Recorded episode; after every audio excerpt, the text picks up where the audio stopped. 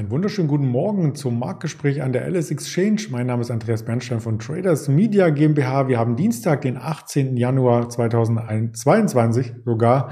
Langsam habe ich es im Kopf, muss noch ein bisschen üben und folgende Themen habe ich auf alle Fälle im Kopf für Sie.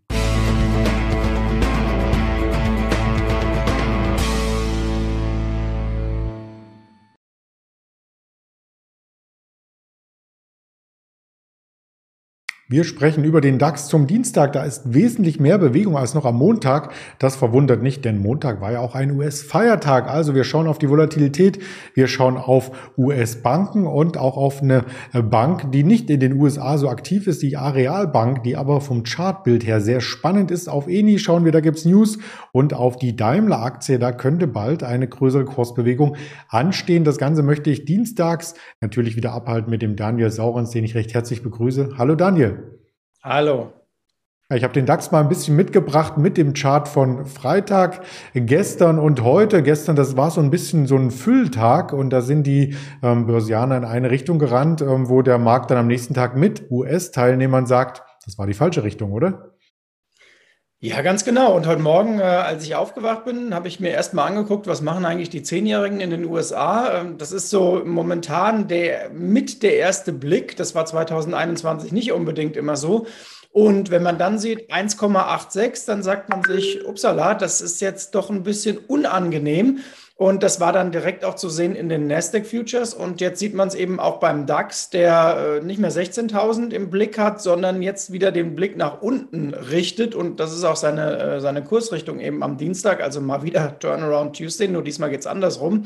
Und ähm, ja, wie du schon gesagt hast, gestern ohne die Amerikaner geht nicht viel. Das war so diese 1539, 1549 als Anziehungsmarke, bisschen drunter, bisschen drüber. Also jetzt nicht besonders viel zu holen, aber wir haben Ende des Monats das Meeting der US-Notenbank. Da gibt es jetzt keine neuen Statements erstmal wieder ähm, im, im Vorhinein. Das wird jetzt erstmal äh, Ruhe haben, aber umso spannender wird eben der Blick auf diese Zehnjährigen und eine 1,86 das klingt jetzt noch nicht wie zwei, aber es ist auch nicht mehr allzu weit weg. Also das ist jetzt ein deutlich anderes Level, das wir dort sehen.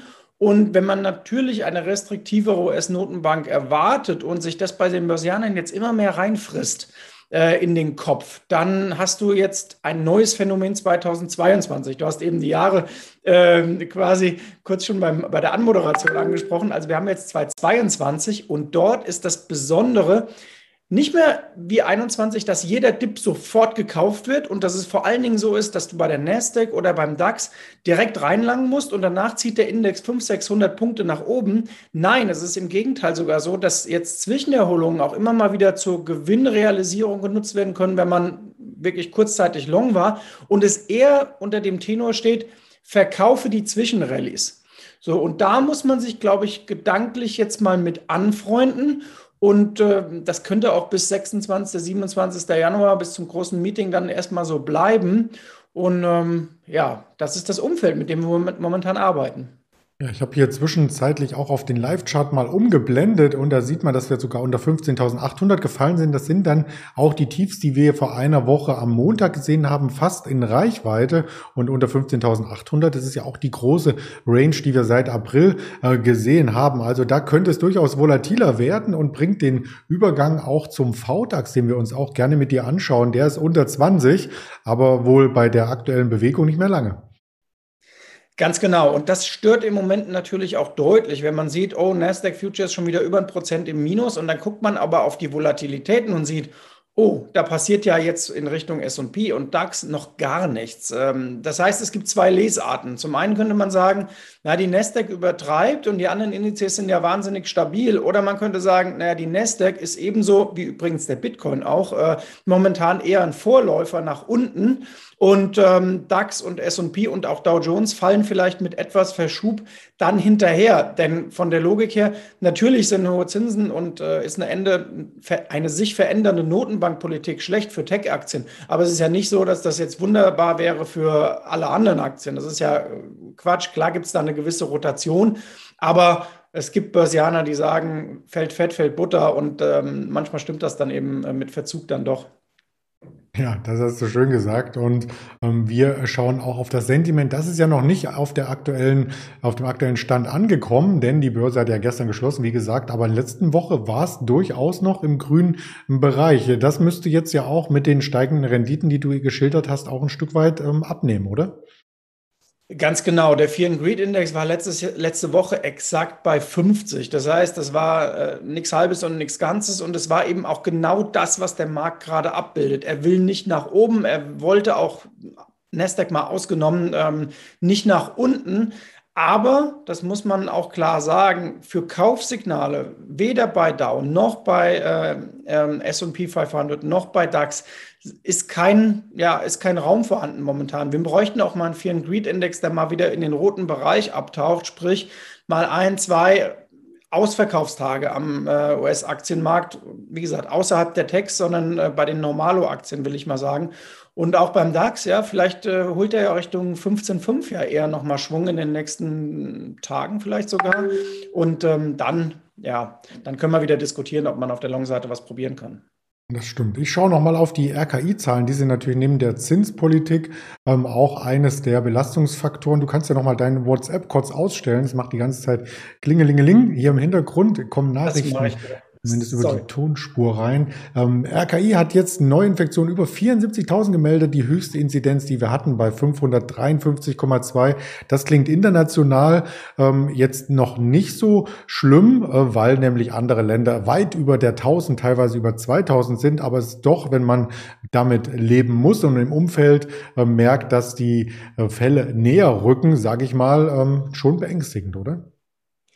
Ja, das ist beängstigend in der Tat. Ähm, wir haben aber immer gesagt, erst wenn die Amerikaner das nochmal neu realisieren, dann wird es erst äh, richtig interessant und dann wird das den Markt bewegen. Also ich bleibe da erstmal bei. Zinsen und Inflation sind das Thema, äh, das äh, oder sind die Themen, die die Märkte treiben. Und im Moment ist Omikron und, und Corona und Zahlen erstmal so ein bisschen ein deutsches Thema und für die anderen, für die großen Investoren in den USA erstmal weg. Okay. Ich werde das WhatsApp übrigens ausschalten. Ich habe das heute Morgen installiert. Ich muss gleich mal gucken, wie ich diese, dieses Klicken wegkriege. Ja, rechte Maustaste auf das Icon unten und beenden. Und dann ist das weg. Ähm, ansonsten kann man irgendwo in Einstellungen. Aber das machen wir ein andermal. Wir wollen nämlich auch bei dem Thema Impfstoffe auf die Impfstoffhersteller schauen. In der Vorwoche hattest du uns die Novavax mitgebracht. Wir hatten auf BioNTech geschaut. In dieser Woche auf die CureVac. Die scheint sich so an der 20 anzuschmiegen. Vielleicht eine kleine Bodenbildung. Ja, eine Bodenbildung, äh, das wäre schön. Jetzt haben Sie noch äh, Ihre Top-Expertin im Bereich äh, mRNA verloren. Die möchte mhm. was Eigenes machen in einem ganz anderen Bereich. Das war die neueste Meldung bei CureVac. Und ich habe es ja schon ein paar Mal gesagt, ich möchte erstmal von CureVac irgendwas sehen, was tragfähig wäre, außer äh, heißer Luft. Und äh, bis jetzt hat diese Firma noch nichts geliefert. Äh, sie haben große Versprechungen gemacht und ähm, auch das habe ich schon ein paar Mal gesagt. Egal, wie man zum ganzen Thema Impfen steht, BioNTech hat geliefert, Moderna hat geliefert, äh, also zumindest einen Impfstoff gebracht. Dass der jetzt vielleicht bei Omikron nicht das allerbeste ist, das ist erstmal außen vor. Denn Fakt ist, CureVac hat nichts gebracht, gar nichts. Und ähm, das sehen die Börsianer auch so. Und es ist ein langer Weg nach unten fertig, das muss man so sagen. Und die Frage ist, ob da äh, das Ende der Abwärtsfahrt schon zu sehen ist. Ich sehe es noch nicht, muss ich sagen. Na gut, dann lass uns zu einer Branche kommen, die liefert, und das ist die Bankenbranche. Es ging schon Freitag los in den USA mit den ersten Quartalszahlen. Wir hatten eine Citigroup, eine Wells Fargo, JP Morgan. Heute kommt eine Goldman Sachs. Also das sieht insgesamt zum Start doch von den Zahlen her ganz gut aus. Ja, und die Banken sind ja eigentlich auch die Branche, wo man sagen würde, naja, wenn die Zinsen steigen, das ist ja super. Also dann habe ich mehr Marge und äh, das, das passt soweit ganz gut. Es gibt aber auch ein ganz kleines bisschen so einen Nebenaspekt, nämlich zum Beispiel das Investmentbanking. Wenn wir uns letzte Woche mal angucken, da hat ja BlackRock, riesengroßer Vermögensverwalter, gemeldet und da hat man gesehen, ähm, da läuft im Grunde noch alles bestens, aber das Umsatzwachstum ist nicht mehr so stark, wie vielleicht der ein oder andere sich das wünschen würde. Ähm, das ist auch klar nach so vielen Quartalen und fast schon zwei Jahren mit einer extremen Dynamik. Das heißt, bei den großen Investmentbanken zumindest arbeiten jetzt zwei Kräfte gegeneinander. Also du hast auf der einen Seite die Zinsseite, was gut ist fürs Geschäft, und auf der anderen Seite muss man gucken, wie entwickelt sich das Investmentbanking. Das ist natürlich bei Goldman äh, ein riesengroßes Thema und man darf nicht vergessen, manche Bankaktie hat ja auch schon eine ganz äh, stattliche Rallye hinter sich, übrigens auch die Deutschen. Also ähm, der Chart von Commerzbank und Deutsche Bank, ich weiß gar nicht, wann der auf ein halbes Jahr mal so gut aussah, ähm, haben wir lange nicht gesehen. Das stimmt, aber über die wollen wir gar nicht sprechen, sondern eher über den Wert aus der zweiten Reihe, die Reihe, die Arealbank. Ganz genau. Mit der Arealbank habe ich persönlich eine äh, innige Beziehung, denn äh, die Minute nehme ich mir jetzt mal eine kleine Geschichte. 2008, 2009 bei Lehman ähm, da war die Arealbank äh, natürlich im Zuge von Hypo Real Estate und allem, was wir da im Immo-Bereich gesehen haben, komplett unter Wasser. Ich glaube, die Aktie war mal an einem Handelstag unter zwei Euro, wenn ich mich recht erinnere.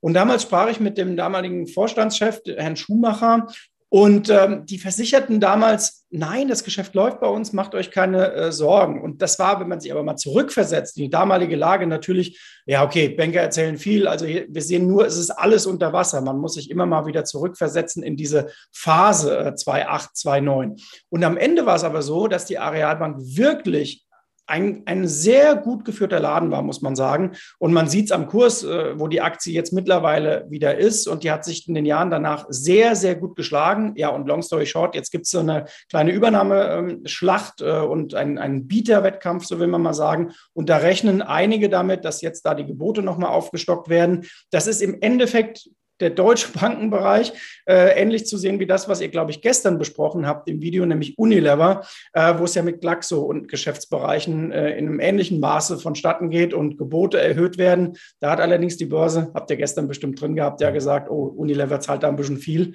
Kann man sich ja nochmal angucken in kleiner Cliffhanger. Ja, es läuft nicht alles so sauber wie bei Zoo Plus, wo ein Gebot äh, den Kurs hochtreibt, das nächste auch wieder. Also ganz so einfach ist es dann doch nicht am Kapitalmarkt, aber da wir gerade bei Banken sind, die geben natürlich für andere Unternehmen immer Empfehlungen aus. Im Falle der italienischen Eni ähm, waren die durchaus positiv und auch die Aktie kann sich sehen lassen. Ja, ganz genau. Also Eni ein super gut gelaufener Wert, ebenso wie Total Energies auch. Also äh, fantastisch gelaufene Aktien, die den Swing hinbekommen haben, die auch äh, von der Bewertung her äh, sehr gut aussahen und eigentlich auch immer noch aussehen Richtung Dividende. Und da kann ich fast schon unseren letzten Wert äh, mit dazu nehmen, den wir heute noch dabei haben, die Daimler. Ähm, das fällt im Grunde alles in die gleiche äh, Richtung, dass Investoren sich angucken, welche Unternehmen bieten denn gerade Solidität und wer hat darüber hinaus auch noch eine richtig ordentliche Ausschüttung zu bieten. Und äh, diese drei genannten Aktien sind alle da in, in einem Atemzug zu nennen. Und ähm, es gibt einen Unterschied. Eni ist schon richtig stark gelaufen und Daimler ist vielleicht jetzt der Nachzügler, der noch äh, kommen könnte und der vielleicht einige Investoren dann anzieht, eben mit dieser tollen Dividendenrendite. Ja, da werden wir weiter im Blick behalten, sicherlich noch das ein oder andere Mal dieses Jahr drüber äh, sprechen und auf die Termine von heute schauen. Da kommt aus den USA, wie gesagt, Goldman Sachs und weitere Quartalszahlen, aber keine harten Wirtschaftsdaten. Die wichtigsten Wirtschaftsdaten des Tages stehen 11 Uhr an mit der ZDW-Umfrage, die veröffentlicht wird aus Kiel. Die aktuelle Lage und die Konjunkturerwartung nicht nur für Deutschland, sondern auch für die EU und in der EU ein bisschen negativer erwartet, also schon noch positiv, aber etwas mit Abschlag erwartet im Vergleich zum letzten Monat. Monat und für Deutschland sogar mit einem Aufschlag. Da bin ich ja richtig gespannt, ob das so reinkommt. Was denkst du? Ich, ich, bin auch mal gespannt. Also Zahlen sind im Moment äh, auch äh, so, so, ein bisschen, äh, wie heißt das, Blackbox. Ja. Ähm, ja. bin ich auch mal gespannt, ob das so geht. Ich habe übrigens mal gespickt, jetzt 1567. Also wir haben den äh, Markt äh, ordentlich nach unten gequatscht wenn man so. Oh ja, dann lass uns aufhören, bevor die Anleger das Video weg äh, swipen und nochmal auf die anderen Kanäle verweisen. Neben YouTube sind wir auf Twitter, auf Instagram, auf Facebook zu sehen, zu lesen und zu hören sind wir auf dieser Spotify, Apple Podcast und Amazon Music. In diesem Sinne ganz schnell aufhören, damit der Markt wieder einen Boden findet. Danke dir, Daniel Saurens und bis bald. Bis bald, bis nächste Woche. Ciao, ciao.